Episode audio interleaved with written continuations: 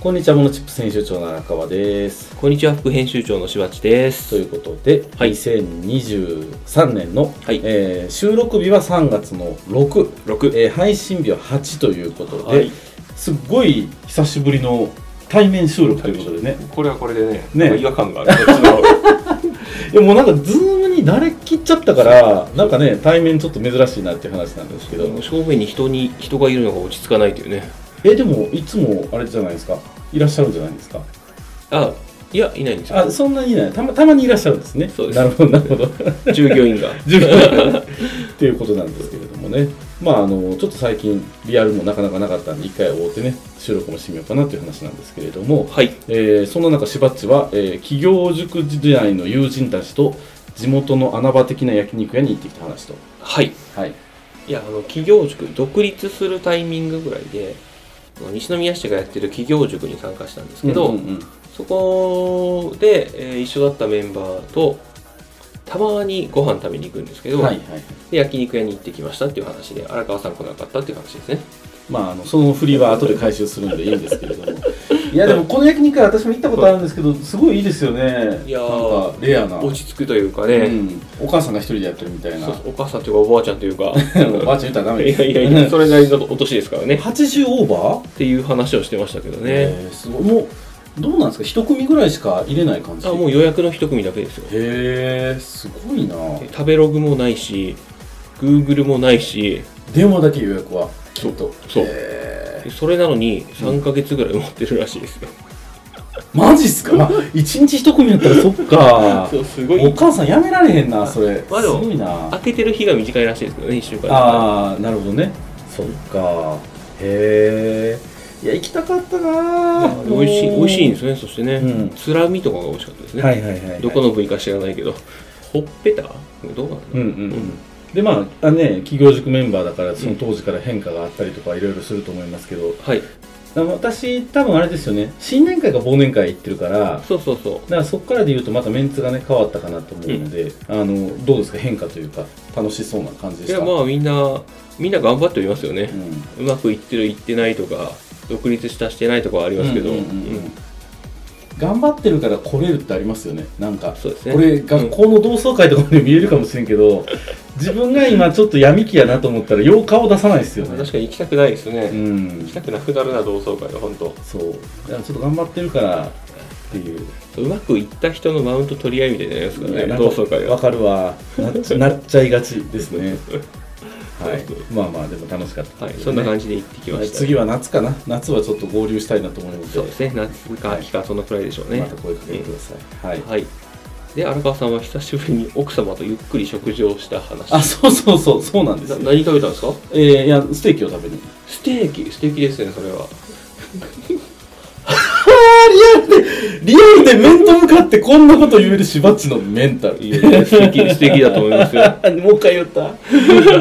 あのあれなんですよ、えーとうちの子供たちをじじばばが旅行に連れて行ってくれる日だったんですおよ、おいいですねそうそうそうそうだからじゃあゆっくりとご飯食べようかっていう話がはい決まってた後にその企業塾の日程が来たから、あ同じ日そう同じ日うかわーと思ってあらそうそう行けなかったんです行けなかったっていうかまあそれはね奥様 を優先するという形にはどうしてもね修羅場ですねそれねそこれっち優先したらそれねそこまで予約とか取っといて見見ましたかストーリーズに開きましたけどおおすごいなす強ごい肉だ強烈な肉を、はいはいザ・神戸ビーフっていうステーキを食べてきましたようわうわ熱いなこれ三宮ですかは佐宮、いはいはいあの某某 M 山さんに紹介していただいた おそらく三宮で一番じゃないかって言われるようなお肉を食べてきたというあすごいなそんなお肉をすごかったですもう今思い出しても肉汁がこう口の中で出てくるぐらい のいいお肉でしたねだから肉は食ってたんですよこっちはああもうよりいい肉を食ってると思いますねまあまあ多分ねそうだな多分ね多で分もほら焼肉部門とステーキ部門で違うじゃないですか焼肉は焼肉で食べたいそう米が美味しいそうしゃぶしゃぶも食べたいそういやいいよなまあなのでね、はいあの肉が食べたくなるものチップステーションになりましたけれどもまあねあの引き続きお送りしていければというふうに思っております、はいで今回はえーっと毎年恒例ですねこの3月4月になってきた時の、はいえーっと国家予算とかはいあの来年度の、えー、と国の方針を見て、うんえー、と今年の方針、我々のとか、えー、と事業とか見てたときに、まあ、例えばどういう支援が出るとか、はいどういう補助金が出るとか、そういう話をしていければなというふうに思っておりますので、はいお願いします。じゃあ、番組説明の方お願いします。しばっちはい。この番組はビジネスの小技を紹介するメディア、モノチップスから生まれたポッドキャストです。毎週あなたのビジネスがちょっと良くなるチップスを紹介していきます。紹介したチップスはウェブマガジンモノチップスでも紹介していますので、そちらもご覧ください。はい、じゃあ今週もよろしくお願いします。はい、よろしくお願いします。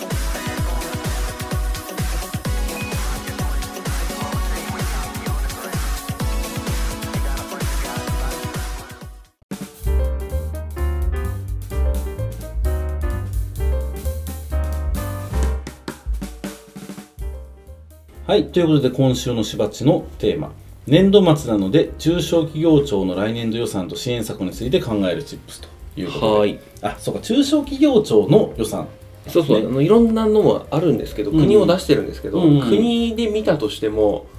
こうあんまり、あのー中小企業に関連なさそうな確かにね子育てがどうとかうんこうそう医療がどうとか言われてもん会社経営には関係あるかって言われて確かにねそうその一部のね、うん医療関係の人とか子育て関係の人は関係あるかもしれないけどっていうところなのでこうみんなが関係ありそうな中小企業庁について調べてみました、わかりましたありがとうございますはい、でこの中小企業庁なんですけど令和4年度第2次補正予算はい、令和5年度当初予算案関連っていう情報を公開してますあもう公開されてるんですね公開してますこれははいはいはい、はいでこれがえっ、とまあ来年度こんなことしていくんじゃないかなというのがある程度決まってるうんうんうんうんので、えーこれで、えー中小企業向けにあのどんな支援にどんな予算がついているのかとか、はい、あとはどのくらい支援しようとしているのかとか分かったりするんで結構面白いなというところです、はい、はい、で予算のポイントとして挙げられているのが、まあ、基本的なあの課題認識と対応の方向性ということで2つ挙がっています、で新型コロナの長期化材原材料エネルギー価格等の高騰により、うんうんうん厳しい経営環境に置かれている中小企業小規模事業者等に対する資金繰り支援や価格転嫁対策等に万全を期すうん万全を期すってすごいなうん、ねねでその上で激変する産業構造の中で成長と分配の好循環を実現するために必要不可欠な成長志向の中小企業小規模事業者の創出に向け挑戦自己変革を後押しするための予算税等の政策措置を総動員する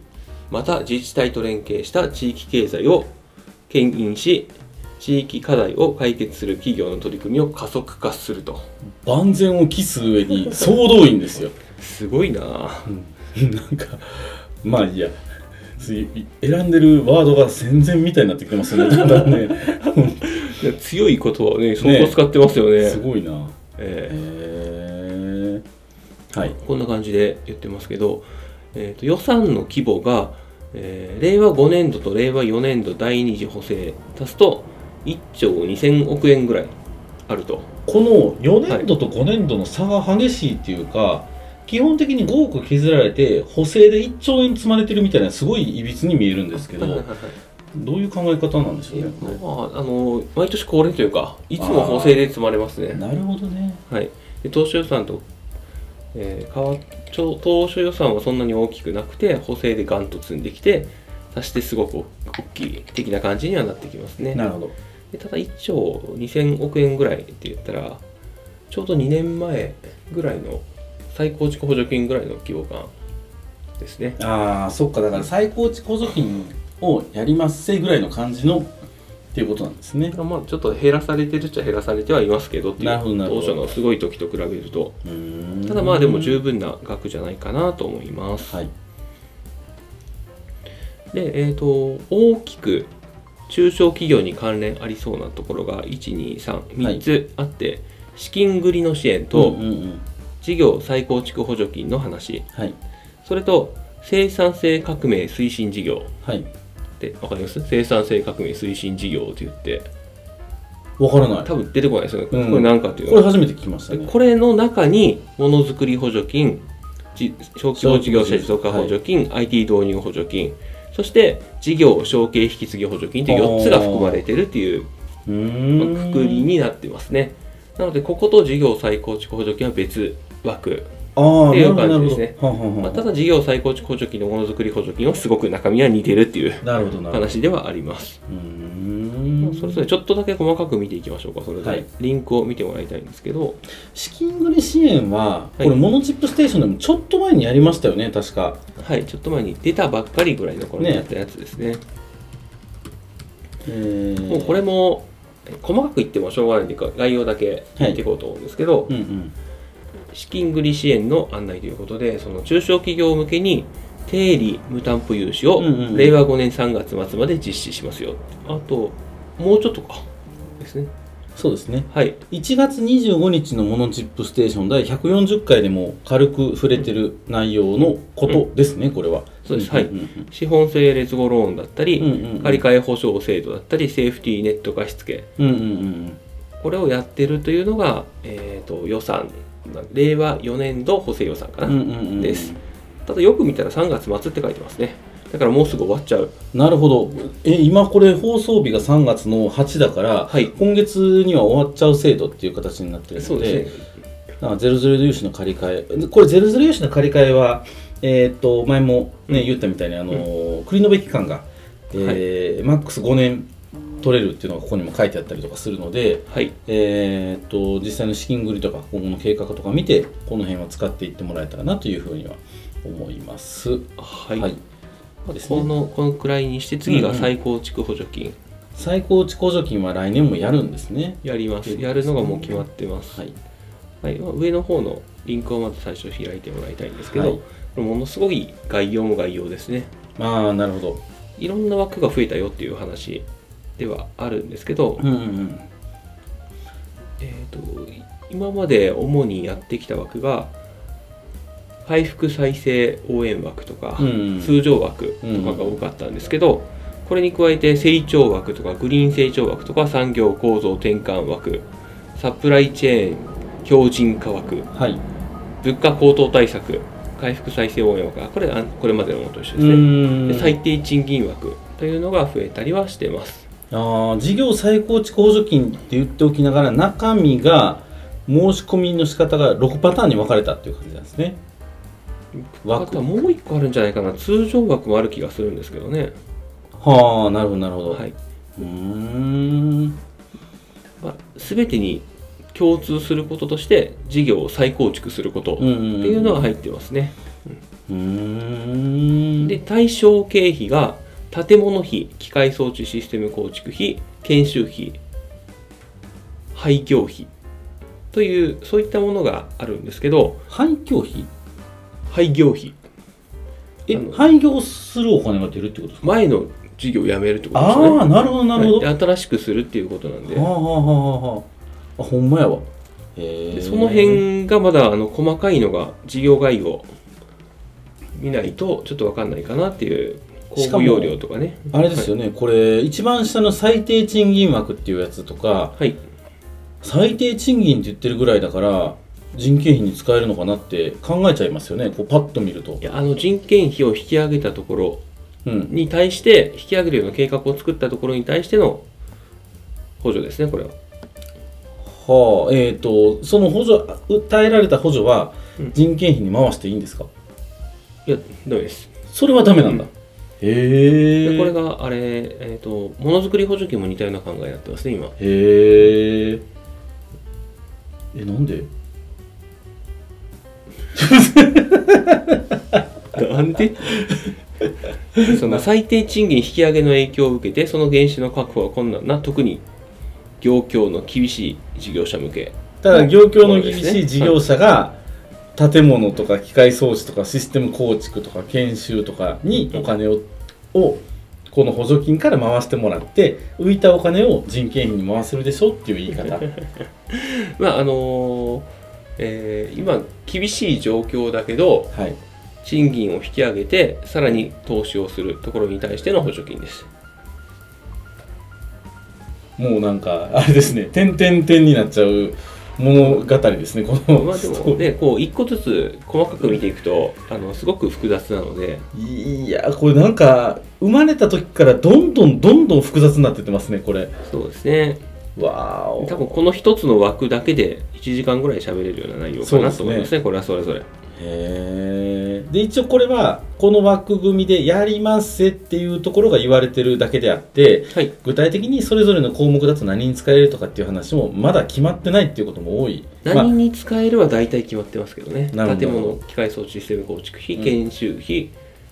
廃業費等とは出てるんでこの等が何かがちょっと分かんない状態です人件費に使えへんと意味ないと思うけどなで建物費が使える補助金っていうのがすごく少ないのでああなるほどねこれは結構貴重だなっていう感じですなるほどわかりましたまああのーこれきっと出るたびになんかいろいろ起きてくると思うのでまたモノチップステーションで追いかけていければというふうには思っておりますはいはいでその人件費の援助とかに関してははいこっちじゃない方の厚生労働省系の助成金とかで出るかもしれないであすーねかもしれないですね。はいそうですね。はい。はい、これがあの事業再構築補助金でした。はい。で、えー先ほどの生産性革命推進事業の概要のところを開いてもらいたいんですけど、ははい、い。なるほど。こういうのがあります。で、えーと、すっごいざっくりとした概要がこの1枚目に書いてあるんですけど、ものづくり商業サービス補助金、ものづくり補助金ってこういう正式名称なんですけど、あ、これ物補助のことか。そうですへー最大5000万円の設備投資を補助します。はいはいはい。で、持続化補助金、小規模事業者持続化補助金なんですけど、はい。最大250万円の販路開拓等を補助しますと。大きくなってる。な あのすごい限定的ですよ250万もらえる人あーなはるほで IT 導入補助金が最大450万円の IT ツールど。導入補助うんうんうんで事業承継引き継ぎ補助金が最大800万円の事業承継引き継ぎ支援はい。をしてくれるとなるほど。でさらにインボイス制度や賃上げに取り組む事業者を補助上限額引き上げや下限額撤廃等により強力に支援してくれるってっていう話ですうーん。はい。ではここから先はそれぞれのもので細かく見ていった方がいいと思うので、うんうんうん一旦戻ってもらってまずものづくり補助金からいきましょうかはい。ものづくり補助金ねこれもうーんでえー、といろんなセンサー性向上を目指すなら誰もが使える補助金ではあるんですけど、こう3つの要件を満たす事業計画を作らなきゃいけなくてはい。そこがちょっとしんどい企業もあるかなっていう感じですうんうんうん付。加価値額の3%以上、はい。まあ、年平均なので、うん3年だったらサザンが 9%5 はい。年なら産後15%アップするような計画にしなきゃいけないですと、うんうんうんで次が給与支給総額が1.5%以上年平均なので、うん3年だったら4.5%、うんうんうんうんえー、と5年だったら7.5%以上増やさなきゃいけない、うん。なるほど。でこれ給与支給総額なのでうん、人減った場合増増やさなきゃいけないですなるほどなるほど、はいうんうん増えた場合はね普通に増えると思いますけうどん、そういうことかはい、で次が事業場内最低賃金地域別最低賃金がプラス30円うんとしなきゃいけないということなんですけど以上っていうことですよねそうですねこれだから最低賃金がこの3年から5年の間に上がっていった場合は、うんそこに準拠していかないといけないっていうことそうですねですよね、はいきっとそうです地よね域別最低賃金が上がった場合はうんうんうんうんそこプラス30円にしてしなきゃいけないなるほどこれをあの最後のタイミングで全部を達成しておかなきゃいけないんでなるほどなるほど最後のタイミングの直前で人を辞めたりするとすごくしんどいっなるほど なるほどなていへうものですえでただねあのまあいろんな枠があってありますそねして補助金の通常枠とか回復型賃上げ雇用拡大枠とかデジタル枠はい、グリーン枠グローバル市場開拓枠補助上限も、まあ、1000万前後うんではあるんですけど、えー、と大きく事業を変える場合は事業再構築補助う金、んうんうん大きく事業は変えないけど生産性向上を目指すよっていうのだとものづくり補助金、うんうんうんみたいな住み分けにもなってるかなっていう感じです。でもものづくり補助金って基本的に製造業が機械を買い替えるとか買うときに使うイメージですね。そこが、えー一番使いやすい感じかなと思いますね。下の活用例っていうところも今見てますけどなんかこう、複数形状の餃子を製造可能な餃子自動製造機を開発とかねはい、開発費とかいけるんだえーあとなんかデジタル枠とかでもシステム導入費とかは開発って開発導入ですねこれあはあはあなるほど餃子屋さんが多う分やってるかなって感じですね。 AI を導入した高精度な自立移動式無人搬送ロボットの試作開発、ああなるほどなな中で研究開発しないといけないっていうことかえー、とし新しいシステムを導入はい、とかですね研究開発だけじゃなくて、うんえーと生産性が上がればいいんですよとにかくだから今手作りで何か作ってたら機械導入したら生産性が上がるのでなるほどなるほどそういうのも OK だしうでーんただあの周りとちょっと特徴をつけなきゃいけないんで周りに追いつきますとかだったらちょっと厳しいかなっていう感じですねあーなるほどね周りと差をつけるためにこれをやりますっていう感じですものづくり補助金もでもなんか長いですよねもう十何年やってるんちゃうかなもうでも全部そうですよねものづくりもうん小規模もそ小うです規よ模ねも持続化もっていうねで次持続化いきますはい小規模事業者持続化補助金はい多分ねこれが一番使いやすいとうんうん思います、うんうん補助金の第一歩はここからかなっていう感じですねそうですねはいで下の方までこう見てもらえるとはい枠がいろいろこれもあるんですけど、うんうんうん通常枠賃金引き上げ枠卒業枠、うん後継者支援枠創業枠うーんあ通常枠は50万円が上限ですはいそれ以外の特別枠は200万円が上限ですなるほどが、えーいそれぞれちょっと、えールールがしんどいというか要件が厳しかったりするんでなかなか当てはまらないと思います賃金引き上げ枠は事業内最低賃金の地域別最低賃金のプラス30円以上とした事業者まあだから雇用しないとしんどいですよね賃金引き上げ枠はねそうですねで卒業枠は、えー規模拡大やから国のみ認定する小規模事業者の枠から外れるほど人を雇わないといけないはい後継者支援枠が後継ぎ甲子園のファイナリスト等となった事業者はいもう明記されてるなすごいな普通の後継者じゃないわけですねそうですねはい、後継ぎ甲子園に出なきゃいけないっていうなるほどのがあるので、こなれはそう実質しんどいですね。そうですよね日本でターゲットになるの2 3 0社しかないっていう感じですよね なんちゅう話やで創業枠過去3年以内の特定創業支援事業に支援を受け創業した事業者これだから、いうちらの時の企業塾みたいなやつで、はいこういうのがあるんでしょうね特定創業支援事業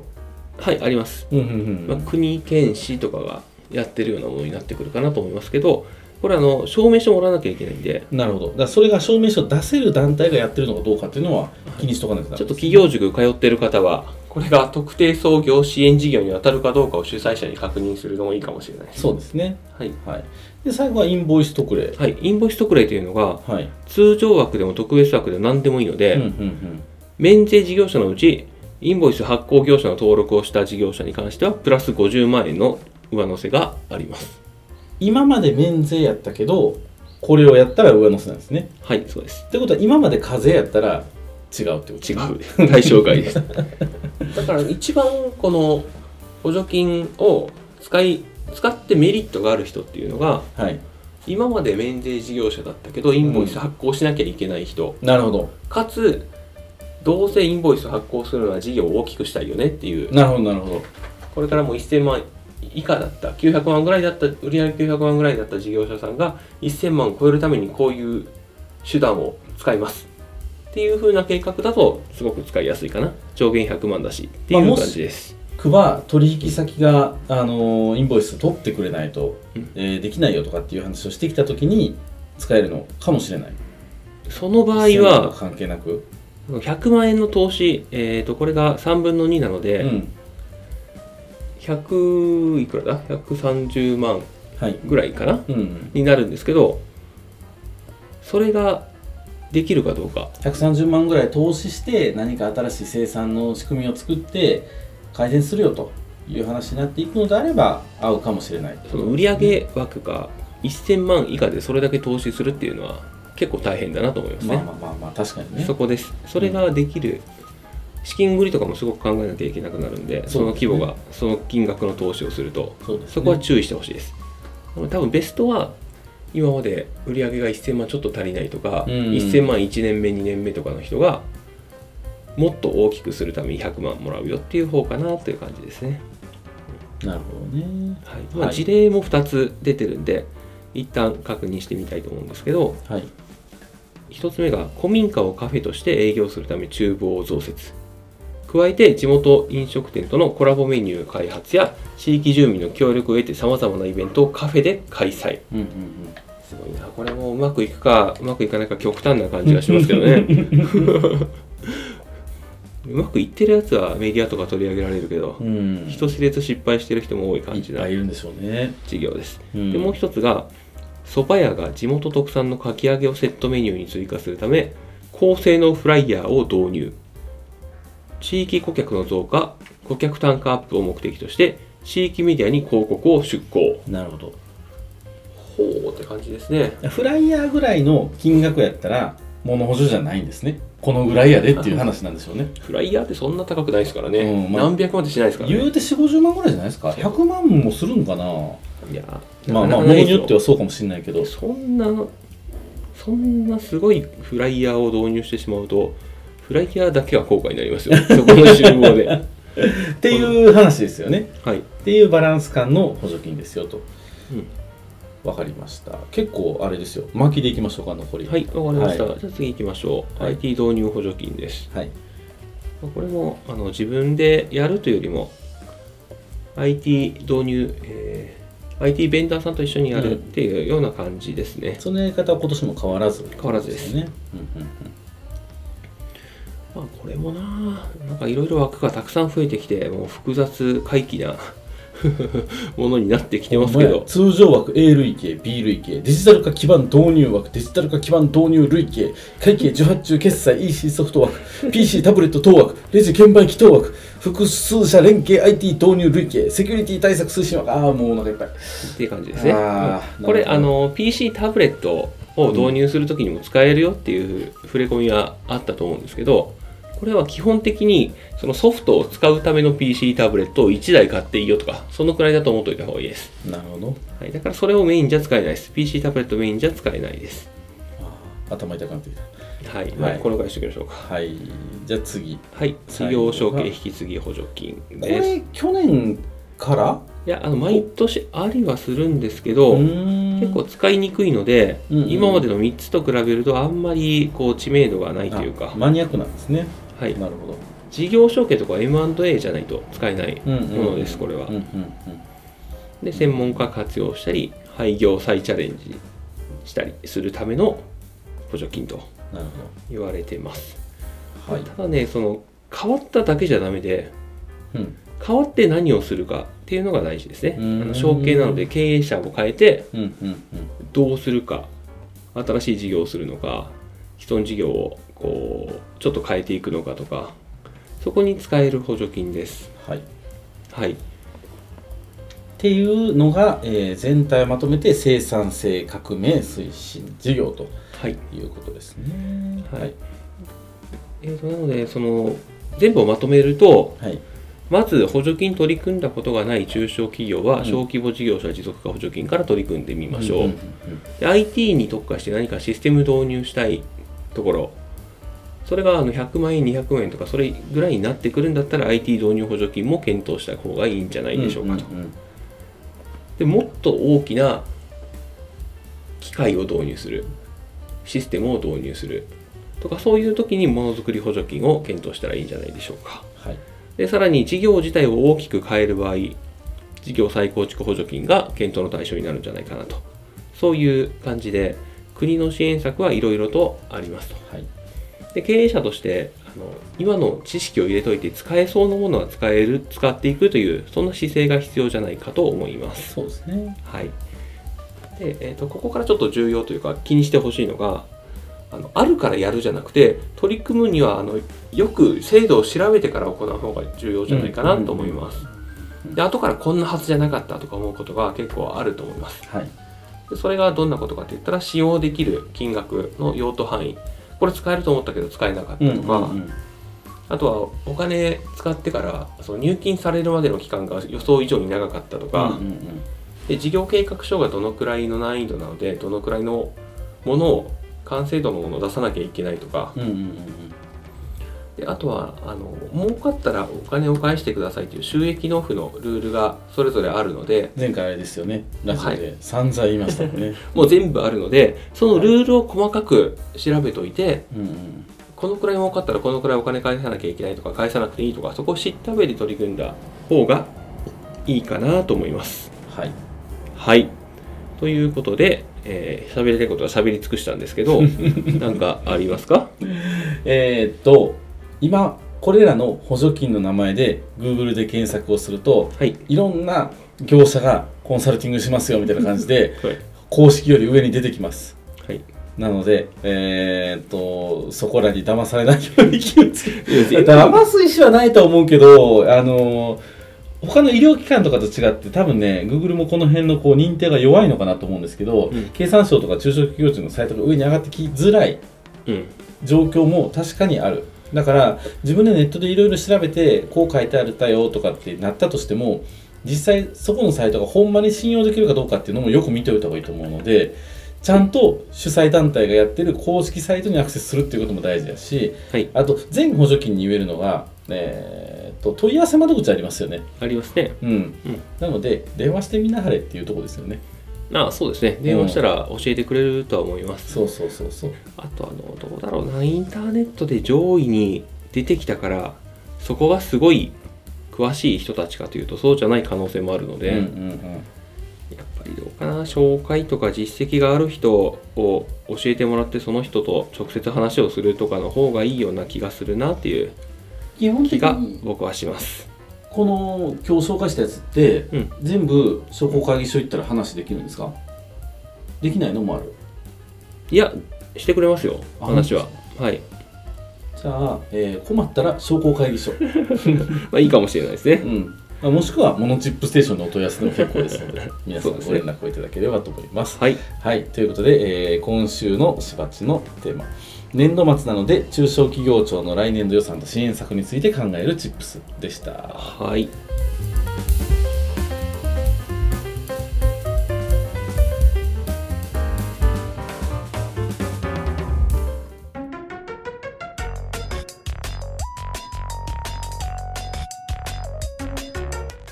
はい、ということで今週の荒川のテーマ、えー結局パソコンを買い替えたチップスということで 予言通 り。より 2月14日の、はいえー収録日だから2月15あたりの配信かなの時に UMPC っていうのがいいよっていう話をちょうどしてたんですよはい3週間ぐらい前かしてましたね。そうライゼン7の6000番台がいいよとかしてたしてた。内蔵 GPU 強力だよとかで もえーっとモバイルノート PC で良さそうなのを探してたけどなかなかないよっていうところがあったんだけれども、うん結局、うんとまあ、ある何個かのこだわりポイントは妥協した上で、うんほぼほぼベストっていう端末を、うんえー見つけたので、うんもう勢いで買っちゃったという話です。はい。っていうのが、えーっとここに今ちょうどこれを見せるために今日来たようなもんなんですけれどちょっもといいですか持って,、はい持ってみてどうもぞ。持ってください。ああ、軽い軽い。十分軽い。結局その時やっぱ予言してたんですけど ASUS 買ってます ね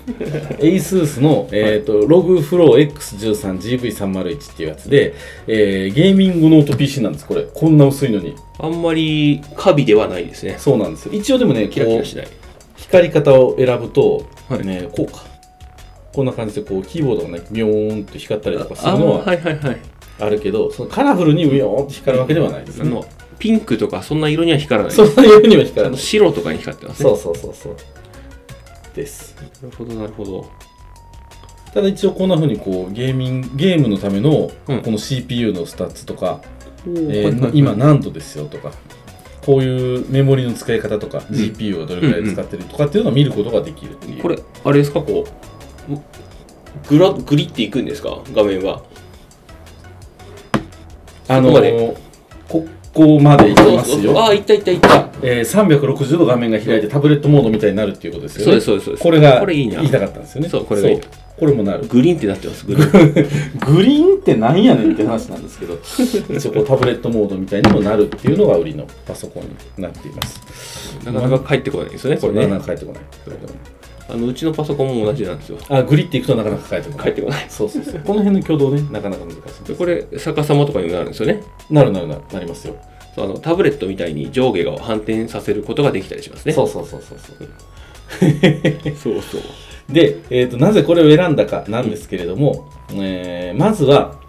キャンペーンだったんですよはいはいはアい。マゾンが今タイムセール祭りをずっとやってるんですけれども、新生活祭りかなうんうん、そのちょっと前からセールではい。 25%オフだったんですよねおおはいはいはいはい。結構安いんですよ56万安くなってて、うん普通に買ったら22万ぐらいのやつが17万弱で買えたとはいはいいうようになったんであこれめっちゃ安いなと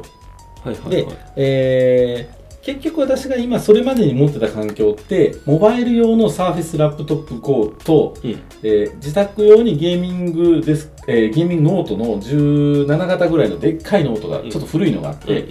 取り回しにくかったんですよ、うんで出先でうん別のラジオを編集する機会があった時に、めっちゃ重かったんですねもうその Surface だと、うん GPU 乗ってないし、あもうこれやっぱ無理だなと。うんちょっと買い替えないと、いくらそのリモートでアクセスしようかなと思ったけど、さすがにちょっとダヴィンチとか普通に動いてくれないとしんどいなと思ったんで、もう、ポイントは一つで、えっ、と、モバイル。はい。モバイル絶対と。で、モバイル絶対ってなった時に、えっ、と、まあ、このログシリーズっていうのは良かったっていうのが一つあったのと、えっ、と、スペックが良かったんですよ。はいはいはい。ライゼン7の6000番台が乗ってた上に、これ、あの、GPU も乗ってるんですね。うん。 RTX3050Ti っていうのが載ってるので、うんあのかなりいい GPU が載ってて普通にゲームもできるっていうぐらいのはいはいパはいフォーマンスはあるとうんいう形のものになっててそれで、えー、と重さが 1.35kg、うんあもうこれめっちゃいいやんっていうのがあって、うんうんで妥協したポイントとしては2個あって1個は画面解像度が若干低いはいはいはいはい。フル HD のうんちょっと縦幅が伸びてる、1980×1200、うんワイドクワッド HD がいいって 2580× の方がいいって言ってたんですけど、もうそれはしゃあないかと、まあね。うん、いうので諦めたっていうのが一つ、うんうん。でもう一つがえーっとキーボードキーボード。キーボードあが日本。英語配列がいい英語配列がいいって言ってたんですけどもう今時ほんと買いにくくって英語配列キーボードがそうですね。そうもうしょうがないと思って諦めて英語配列キーボードを別立てで買おうと思って 外付けでそれを外付けで使えばいいやと思ったんで、そこも妥協して、えー、と一応日本語キーボードという形にしてっていうところにしましたいや、でもノートパソコンのキーボード、外付けっていうのはすごくおすすめですね。あやっぱそうですか、はい。うんだって、その売ってたら、ノートパソコンって耐久性が低いので、あそうかそうかすぐ本傷体いる自体がし、痛むっていうねはい、あのキーボードのあの、ノートパソコンのキーボードが割れるっていうね、うーんちょっとみっともないので、なるほどね外付け使ってると、そっちはかなり頑丈なので、うんうんうんうんいいかなと思いますね。そうですねあとはタッチねもうタッチは、うんそれいいっすよね、タッチね。一回やっぱタッチ慣れちゃうとタッチがないパソコンを触った時にもううわってなるんですよ、うんやっぱ Windows ってこう Mac と比べるとなんかこううんレスポンス悪かったりする時も、うタッチしたら言ってくれる時とか結構あるんで、なんかそれがねできないっていうのはすごいストレスだったんですけどでまあこれはできるからすごくいいのかなと思もうあのそれに慣れちゃうと、普通のモニターも触って、あ、これ動かあないってわかるすごいわ かるモニター思わずタッチしちゃうっていうことありますよありますね。うん、MacBook はこれが絶対できないから、うんやっぱりこのタッチっていうのは欠かせないのかなっていうのは、タッチはね、うんすごいいいですね。そうですね思いますねうん一応端末的には USB-C が1個こっちにも1個あるのに2個、USB-A が1つ、でえーっと HDMI フルサイズがついてるんですよこの大きさなのに、はいはいはいだからプレゼントがするときもこれでいけるから、うんコネクタ1個減らせるなっていうのもあったんでいいとであと 3.5mm のジャックがついてるはい。はい。という感じですね A が1個なんですね。 A は1個ですそっか。はい USB ハブがほぼ必須。まあね、まあ、C2 個で C C、C なここにも一応 C が隠れてるんですよ、はいはいはい。C の方が最近人気というか多いんですね。 C ばっかりですねそうなんだ。うん、いやまたハブはいるなっていう感じがするので、まあ別にね自宅で使う分にはハブにつなげといてブショッとさせちゃえばいいだけだから、そんなに違和感はないのかなとは思ってますハブもな、USB ハブもいろいろあるんで、まあねあるあるいいやつ買おうとしたら高くなるね。高くなるドッキングステーションとか買おうとそ思うってたそらうそうそう。で、えーとあとね今1個だけちょっと困ってて買わないといけないなと思ってるのが有線 LAN ポートがないんですよああでももうないでしょモバイルにはないですねうんでも大型のゲーミングノート、うん15型とか16型は絶対ついてるんですよう早いからうん早いから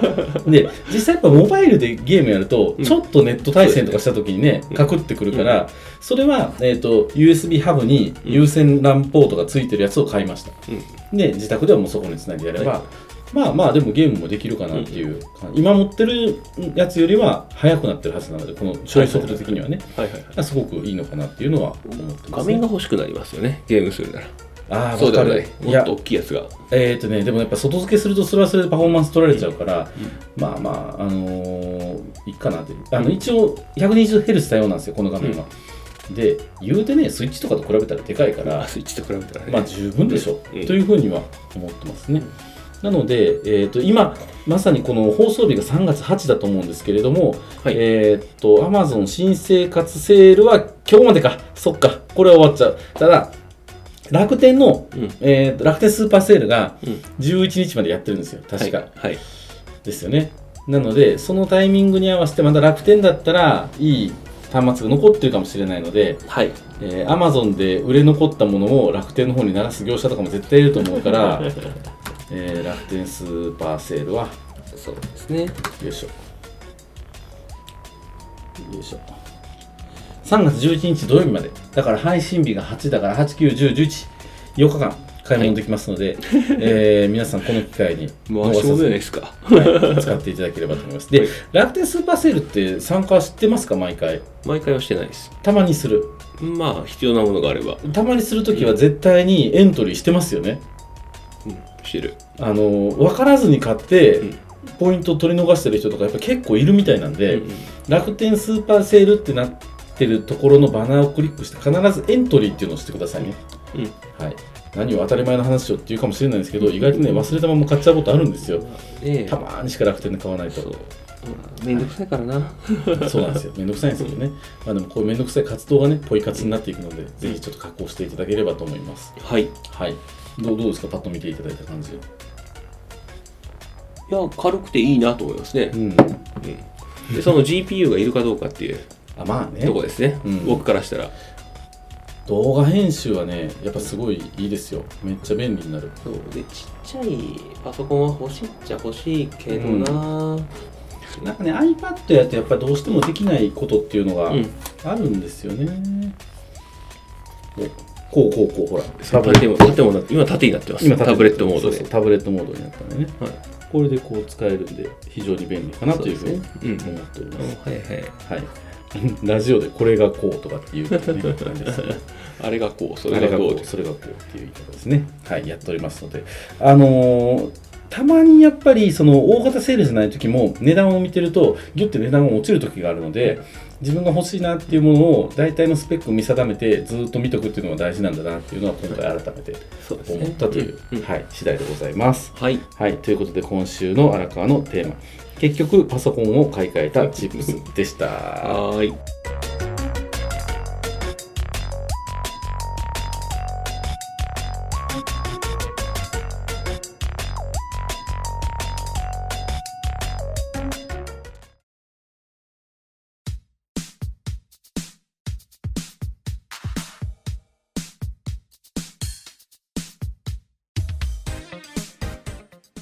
はい、ということで今週の「モノチップステーション」いかがでしたでしょういかがかでしたでしょうかリアルで会うから話長なりますねね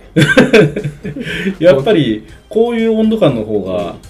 あのリスナーさんもいいの かどうなのかちょっとあのそうですかうん、ぜひあの感想を教えていただけれ ば今後定期的にねはいリアル収録とか、うんあとまああの今後ねいろいろこう緩和されてくるとこう人にも会いやすくなってくるので、はいあのゲスト収録とかもねあそうですあねとやりたいちょっとろろぜひやりたいですやっねていきたいと思ってますので、ぜひあの出演したいよという方もぜひ ねコメントをお寄せいただければと思いますので、はいよろしくお願いします、はいじゃあ締めの方よろしくお願いしますパッチはい番組へのフィードバックはウェブマガジンモノチップスのお問い合わせフォームまたはノートツイッターでお待ちしておりますはいということでお届けしましたのはモノチップ編集長の荒川と副編集長のしばっちでしたありがとうございましたありがとうございましたまたねー来週